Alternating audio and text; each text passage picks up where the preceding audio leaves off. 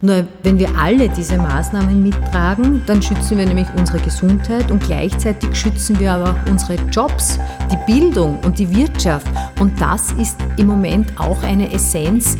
Das ist eine Gratwanderung. Viele denken noch immer, ich schütze ja nur meine Gesundheit. Und viele denken, naja, ich bin in einem Alter, wo mich Corona eh nicht gesundheitlich betrifft. Ja. Das ist aber nur der eine Punkt. Der andere ist, dass wir Perspektiven brauchen für unsere Zukunft, für die Bildung, für die Wirtschaft, für unsere Jobs.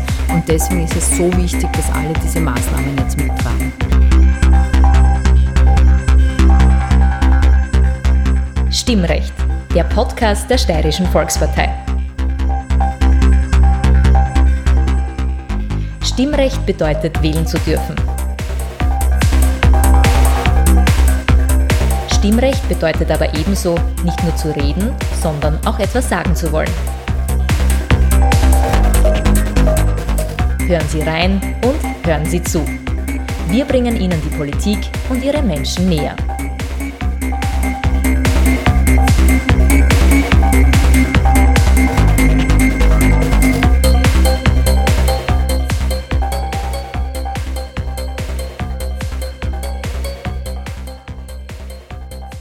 Guten Tag, ich bin Peter Siegmund.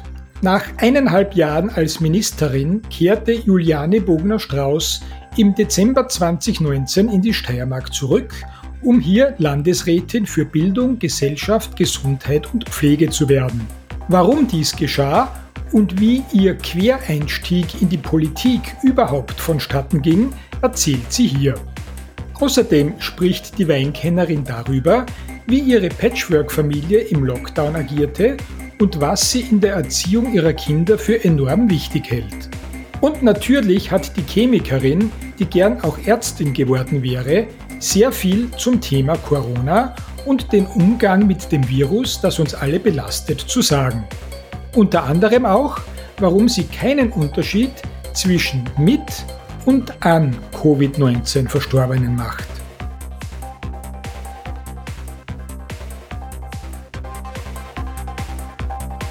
Liebe Hörerinnen und Hörer, herzlich willkommen wieder einmal bei Stimmrecht, dem Podcast der Steirischen Volkspartei.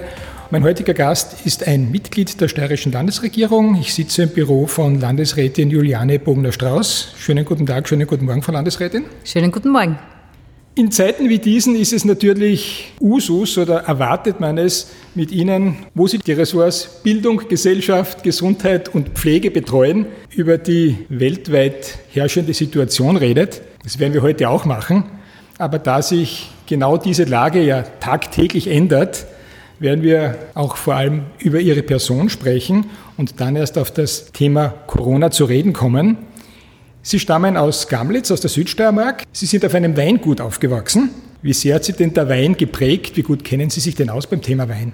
Naja, wie ich klein war, war es ja noch ein Bauernhof. Es ist ja dann erst ein Weingut geworden und natürlich bin ich mit dem Wein groß gewachsen, habe mich extrem dafür interessiert, war viel im Weingarten als Kind und dann auch im Keller und habe dann auch eine Sommelier-Ausbildung angefangen und dann kam aber meine Tochter dazwischen. Aber ich glaube, wichtig ist, dass der Wein schmeckt, aber ich denke, ich kenne mich rundherum auch doch ein Stück weit aus. Das heißt aber, wenn zu Ihnen jemand sagt, meine einzige Bildung oder mein einziger Zugang zum Wein ist, er schmeckt mir, der schmeckt mir nicht, das akzeptieren Sie voll inhaltlich. Natürlich, das ist ja das Wichtigste. Und Gott sei Dank haben nicht alle den gleichen Geschmack, weil sonst würde man nur eine Sorte verkaufen und die anderen nicht. Und deswegen ist es gut, dass jeder da geschmacklich anders unterwegs ist. Sie leben mittlerweile in Graz. Wie sehr sind Sie innerlich noch Südsteirerin? Wie oft sind Sie in der Südsteiermark? Wir sind noch relativ oft in der Südsteiermark. Ich meine, das hat sich durch Corona natürlich ein bisschen geändert, aber im Durchschnitt jedes zweite oder dritte Wochenende, weil ja dort meine ganze Familie sozusagen auf einem Hof zusammenlebt. Die Eltern, die Brüder äh, mit Familie, meine Nichten und Neffen. Und die sind halt im gleichen Alter wie unsere Kinder und deswegen verbringen wir gerne viel Zeit dort. Ist so mein Energieort, so zum Energiedanken perfekt. Wo sind Sie zu Hause? Ich bin in Gamlitz und in Graz zu Hause. Ich bin dort und da gerne. Ähm, in Gamlitz meine Familie, in Graz eher meine langjährigen Freundschaften. Und deswegen würde ich gern sagen, ich habe zwei zu Hause. Sie leben in einer Patchwork-Family. Wie viele Kinder gibt es da? Wie alt sind die jetzt?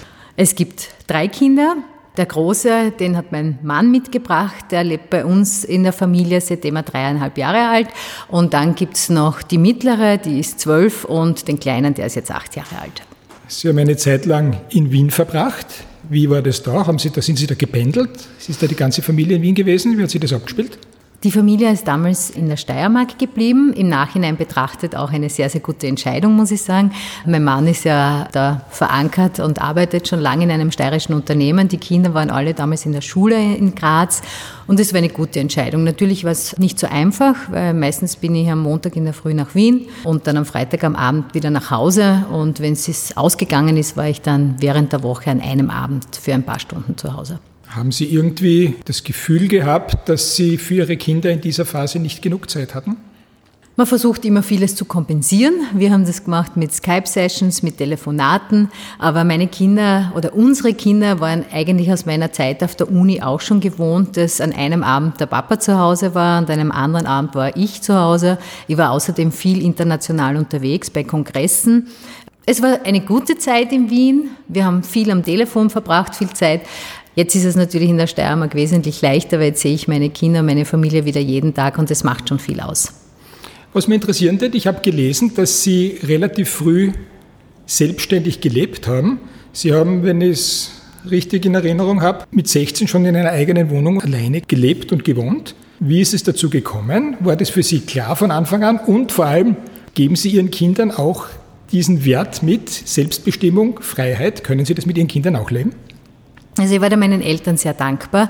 Ich war ja zuerst im Internat in Graz und habe dann ein paar Jahre bei Verwandten, bei meiner Tante, beim Onkel in Feldkirchen gewohnt und habe tatsächlich an meinem 17. Geburtstag bin ich in eine Wohnung eingezogen. Das war eine Wohngemeinschaft damals und habe das sehr großzügig von meinen Eltern gefunden, dass sie mir das zutrauen, ja, und habe dieses Vertrauen und Zutrauen, glaube ich, auch positiv gelebt. Ja, und auch bei meinen Kindern gehe ich das so an, wir trauen ihnen sehr viel zu, wir sprechen ihnen sehr viel Mut zu. Ich glaube, das ist auch wichtig für das Erwachsenenleben und wir können uns sehr gut auf sie verlassen. Und umso mehr Freiheiten man Kindern lässt, umso mehr können sie selbst erproben, erforschen und werden einfach selbstständiger. Stimmt es, dass Sie mit 16 schon auf Interrail waren? Ja, das war mein erstes Interrail, auch im Sommer vor meinem 17. Geburtstag. Da ist es Richtung Portugal gegangen.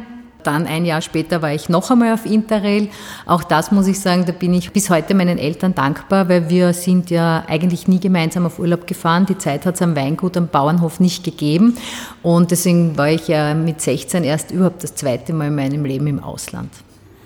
Also das ist ja eine relativ große wenn schon nicht Diskrepanz, aber etwas, was ja doch überraschend ist. Einerseits das Aufwachsen in der Südsteiermark, andererseits sagen Sie, Sie waren eigentlich nie im Ausland und dritterseits diese enorme Freiheit, die Ihre Eltern Ihnen gegeben haben. Interrail, Sie haben eine Tochter, würden Sie die mit 16 allein wegfahren lassen?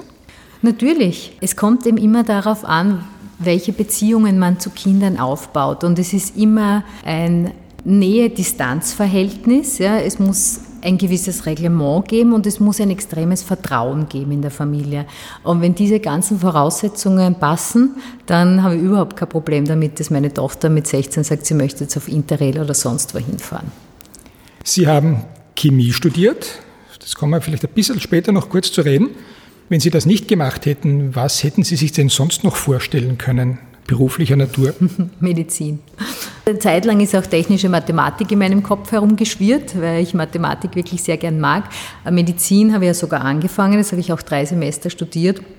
Aber ich kann leider bis heute kein Blut sehen und vielleicht wäre ich auch emotional sehr belastet als Ärztin, sagen wir mal so. Es gibt halt solche und solche Ausbildungen. Aber Chemie war immer so ein Steckenpferd, das habe ich sehr geliebt. Wir haben eine Chemieprofessorin gehabt im Gymnasium, die hat uns das wirklich sehr schmackhaft gemacht und mein Vater damals auch schon im Labor im Keller, wo ich schon ein bisschen herumprobieren durfte als Kind. Und ja, dann ist es Chemie geworden und ich habe es nie bereut.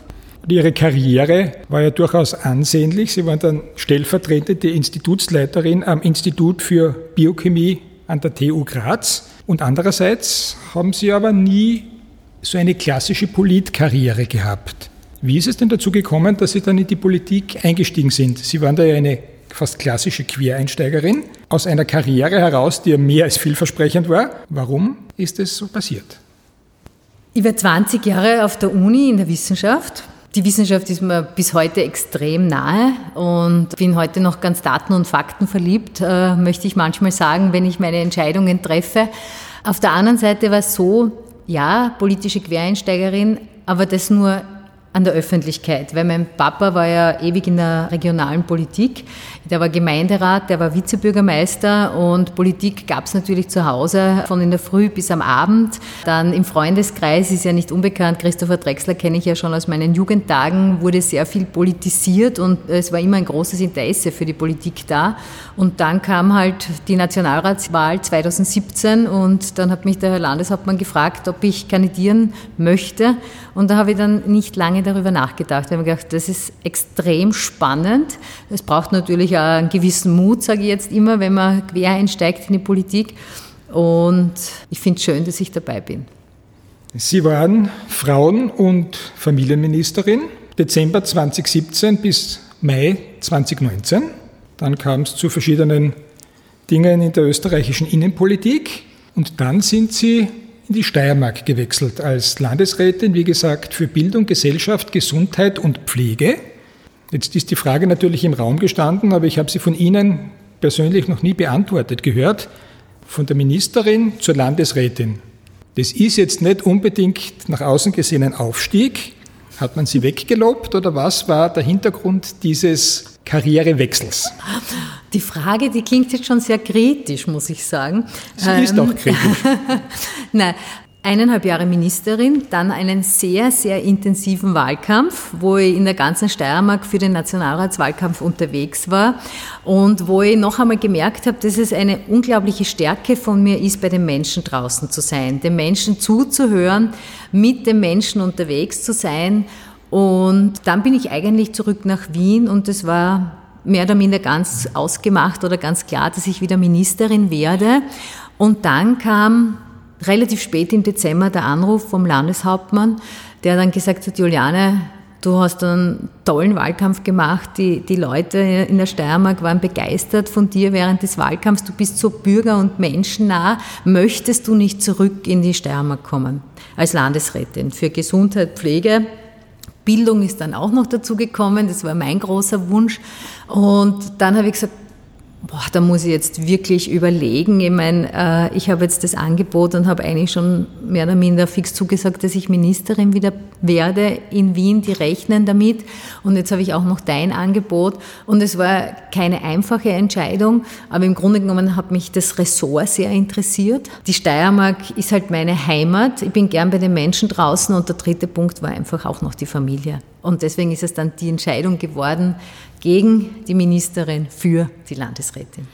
Jetzt ist dieses Ressortbündel natürlich sehr, sehr spannend, schon in unter Anführungszeichen normalen Zeiten. In Zeiten wie diesen ist es natürlich eine Herausforderung par excellence. Ist es jetzt für Sie ein tolles Ressort oder eine tolle Ressortbündelung eben aufgrund dessen, dass wir in so fordernden Zeiten leben? Oder ist es für Sie sowas wie ein GAU oder sogar Super-GAU? Das Ressort ist umfangreich. Das wäre auch ohne Corona sehr umfangreich gewesen. Meiner Meinung nach passt es einfach zusammen. Die Bildung, die Gesundheit, die Pflege. Es ist sozusagen ein Gesellschaftsressort, wenn man so sagen darf. Und in Zeiten wie diesen eine Herausforderung, ganz klar. Das wäre es aber immer gewesen. Aber ich bin stolz, dass das Team so schnell zusammengefunden hat. Ich habe ein großartiges Team. Es arbeiten alle unglaublich viel in dieser Zeit. Und wenn alle so zusammenarbeiten und draußen die Steirerinnen und Steirer auch noch gut mithelfen, dann werden wir auch durch Corona gut durchkommen. Aber im Moment geht es wirklich darum, die Maßnahmen gut mitzutragen. Nur wenn wir alle diese Maßnahmen mittragen, dann schützen wir nämlich unsere Gesundheit und gleichzeitig schützen wir aber auch unsere Jobs, die Bildung und die Wirtschaft. Und das ist im Moment auch eine Essenz das ist eine Gratwanderung. Viele denken noch immer, ich schütze ja nur meine Gesundheit. Und viele denken, naja, ich bin in einem Alter, wo mich Corona eh nicht gesundheitlich betrifft. Ja. Das ist aber nur der eine Punkt. Der andere ist, dass wir Perspektiven brauchen für unsere Zukunft, für die Bildung, für die Wirtschaft, für unsere Jobs. Und deswegen ist es so wichtig, dass alle diese Maßnahmen jetzt mittragen. Wir werden jetzt natürlich auf Corona zu sprechen kommen, das ist ja keine Frage.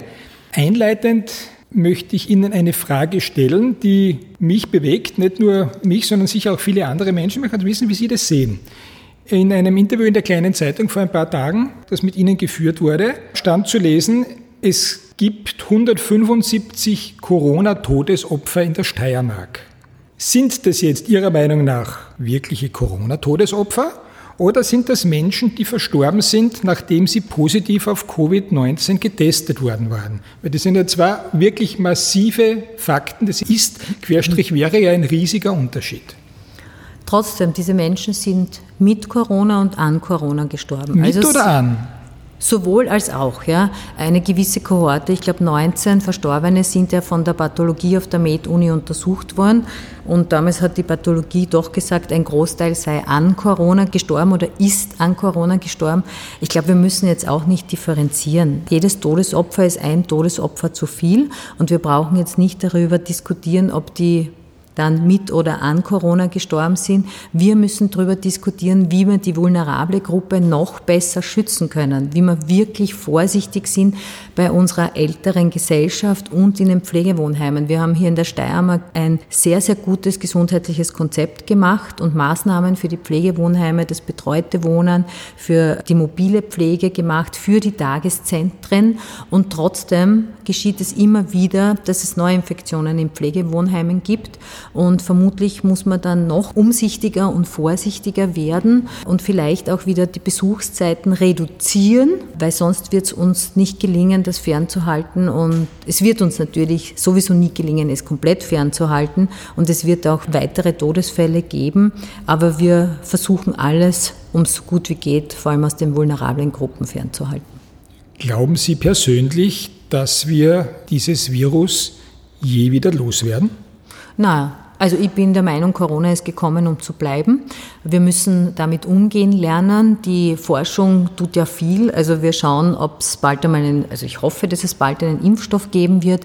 Auf der anderen Seite ist man auch bei der Medikamentenforschung wesentlich weiter, weil die eine Seite ist der Impfstoff und die andere Seite ist die Behandlung. Ja? Und wir sind in der Behandlung wesentlich weiter als im März. Ihre Eltern sind beide noch am Leben. Sie haben mir im Vorgespräch gesagt, noch relativ jung. Mhm.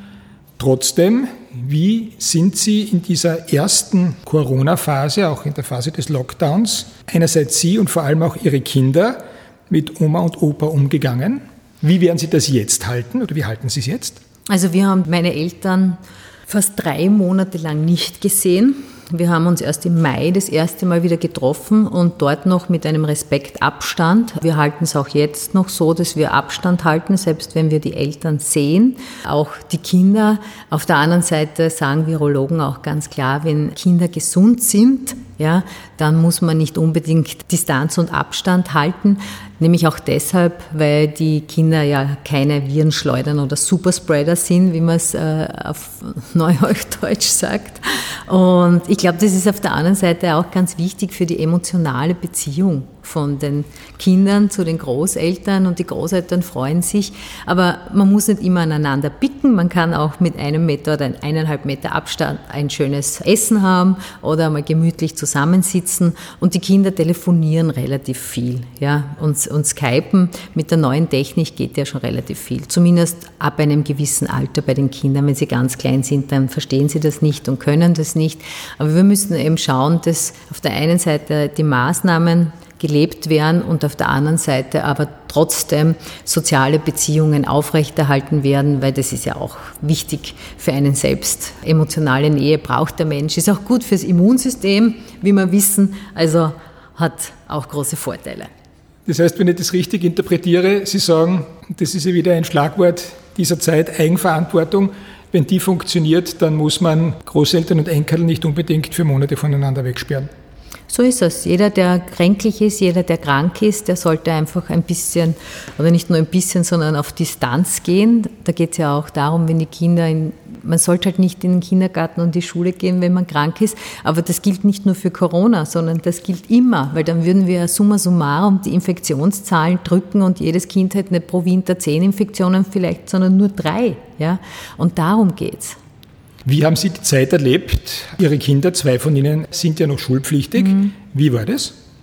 Nein, der Große hat ja Gott sei Dank ein Jahr vor Corona die Matura erledigt.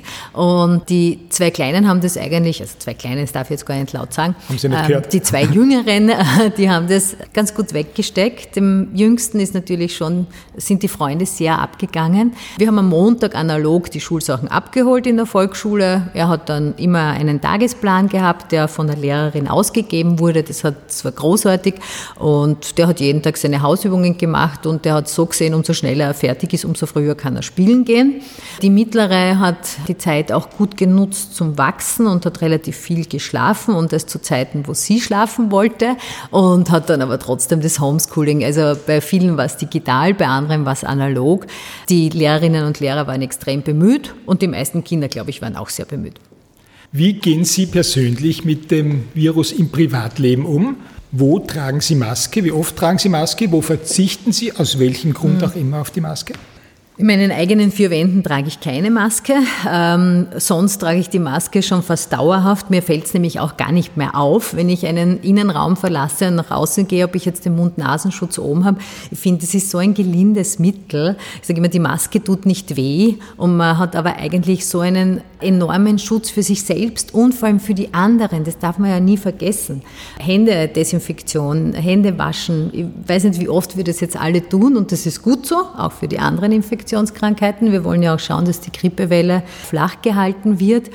Und was mache ich noch? Man trifft sich nur mehr sehr ausgewählt mit Freunden. Man kann vieles am Telefon machen, beim Skypen. Und was ich schon dazu sagen muss, ja, wir gehen hin und wieder essen, aber auch das hält sich natürlich in Grenzen. Weil Sie gerade das Wort Grippewelle erwähnt haben, es gibt massive Kritik daran, dass es zu wenig Impfstoff für Menschen gibt, die jetzt auf einmal wieder willens sind, sich gegen Grippe impfen zu lassen. Mhm. Was sagen Sie den Menschen? Ist das ein Versäumnis, das Ihnen oder das der öffentlichen Hand wirklich zugerechnet werden kann? Hätte man da besser reagieren können? Es war ja schon oft Thema in den Medien. Oder müssen die Leute einfach akzeptieren, dass wenn sie sich 30 Jahre nicht impfen lassen und dann wollen auf einmal alle hingehen, dass das halt nicht geht von 0 auf 100? Ja, das muss man einfach ganz faktenbasiert beantworten. Ja, wir können die Impfstoffe eigentlich nur am Anfang des Jahres bestellen, also im Jänner und im Februar. Das hat das Land Steiermark gemacht und ich habe doppelt so viel Impfstoffe bestellt, wie wir es in den letzten Jahren gehabt haben. Und danach kam erst Corona. Entschuldigung, dass ich unterbreche. Warum haben Sie da schon doppelt so viel bestellt, ohne ja eine Ahnung davon zu haben, wie sich die Dinge entwickeln würden? Nö, wir hatten in den letzten Jahren immer so um die 11.000 Impfstoffe und meistens war es dann im Dezember so, dass keine weiteren Impfstoffe verfügbar waren und deswegen habe ich beschlossen im Jänner, wir bestellen jetzt einmal doppelt so viele. Ja? Die haben wir auch bekommen und dann kam eben Corona und die Durchimpfungsrate von Influenza ist ja nicht besonders hoch in Österreich, die ist immer so zwischen 7 und 8 Prozent. Und mit Corona waren dann, man muss ja sagen, Gott sei Dank, mehr Leute willens, sich impfen zu lassen. Nur haben wir dann die Schwierigkeit gehabt, dass es kaum mehr möglich war, am Weltmarkt Impfstoffe zu bekommen. Wir stehen jetzt gut da in der Steiermark. Wir hatten in den letzten Jahren um die 100.000 mit denen, die bei den niedergelassenen Ärzten und in Apotheken verfügbar waren. Und heuer sollten es immerhin 200.000 sein. 200.000 Impfungen. Ja, wir haben 20.000 vom Land, wir haben 47.000 Kinderimpfstoffe, das, die das Land mitfinanziert für die Gratisimpfung bei Kindern. Wir haben 16.000 für 65 plus, wir haben 10.000 bei der KAGES, wir haben 7.000 bei Lehrer und Lehrerinnen und die Apotheken sollten eigentlich zumindest gleich viele haben wie in den letzten Jahren. Also wir dürften auf knapp 200.000 Impfstoffe kommen. Ich habe jetzt auch noch einmal nachbestellt Allerdings kommen diese Impfungen erst in der dritten Jännerwoche 2021, aber da kommen noch einmal ein paar tausend Impfstoffe.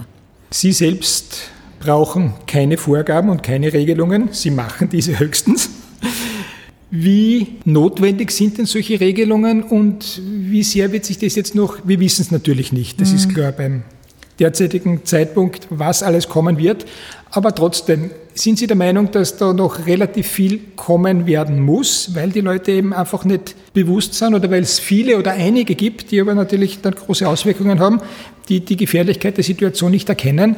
Was wird denn da noch alles von Seiten der Politik notwendig sein? Also mein größter Wunsch wäre wirklich, dass die Leute draußen, dass die Steirerinnen und die Steirer die Maßnahmen mittragen. Weil ich sage immer, es ist wirklich leicht. Die Maske tut nicht weh. Hände waschen, desinfizieren und Abstand halten. Das sind drei einfache Regeln, an die man sich wirklich ganz gut und leicht halten kann. Weil umso weniger die Maßnahmen mittragen, umso mehr Infektionen wird es geben. Und umso mehr Infektionen es geben wird, umso mehr zusätzliche Maßnahmen werden wir setzen müssen. Alle Maßnahmen, die wir setzen, versuchen wir natürlich den Zahlen anzupassen. Da darf ich jetzt die Sperrstunde ansprechen. Derzeit haben wir keine Cluster- und Infektionszahlen in der Gastronomie. Das heißt, es wird vermutlich wenig bewegen, wenn wir die Sperrstunde verlegen. Und was es vielleicht noch bewegen würde, ist, dass noch mehr Menschen im privaten Bereich feiern. Und das ist genau das, was wir jetzt sehen. 70 Prozent der Infektionen finden bei privaten Feiern und im Familiencluster statt. Das heißt, man muss vor allem zu Hause noch aufpassen. Auch wenn man in, klar, wenn man in der Kleinfamilie ist, wo man jeden Tag zusammen ist, dann wird es nicht notwendig sein, dass man jetzt Maske trägt. Ja? Aber wenn man jetzt eine größere Feier hat und wenn es auch nur zehn Leute bei einer Erstkommunion sind im Moment, dann ist es schon gut, dass man genau darüber nachdenkt, Abstand zu halten, eventuell auch Maske zu tragen, wenn man sich zu, zu nahe kommt. Das wäre das Wichtigste im Moment. Im privaten Bereich Abstand zu halten, nicht zu viel zu feiern, dass man einfach soziale Kontakte reduziert, so gut es geht. Die Botschaft höre ich wohl, allein mir fehlt der Glaube, wenn ich Ihnen so zuhöre. Das klingt ja alles wirklich gut, das wäre auch gut. Ich glaube nicht, dass es funktioniert. Weil die Sache mit zehn Leute und Erstkommunion und Maske, das werden sie nicht spüren. Fürchte ich halt. Wenn dem so wäre, wäre eh gut. Dann kommt meiner Meinung nach noch dazu, dass es ja in dieser ersten Lockdown-Phase diese unglücklich formulierte Geschichte gab mit keiner darf oder niemand darf niemanden besuchen. Und jetzt hat man natürlich da sowieso, nehme ich an, einmal Skrupel, sowas überhaupt wieder aufs Tapet zu bringen und an die Freiwilligkeit zu appellieren. Kann man Ihrer Meinung nach auf das Privatleben der Menschen auch von außen her Einfluss nehmen? Es ist wirklich ein Appell an die Vernunft sage ich jetzt, weil es geht ja nicht nur darum, die Gesundheit zu schützen, es geht ja darum, unsere zukünftige Perspektive zu schützen. Ja?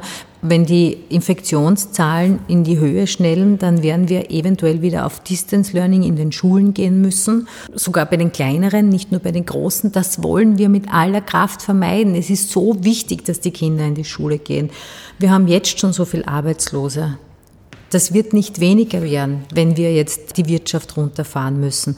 Und all das können wir vermeiden, wenn die Menschen im privaten Bereich achtsamer sind und sorgsamer sind und sich mehr an die Maßnahmen halten. Wir können nicht in den Privatbereich eingreifen. Ja?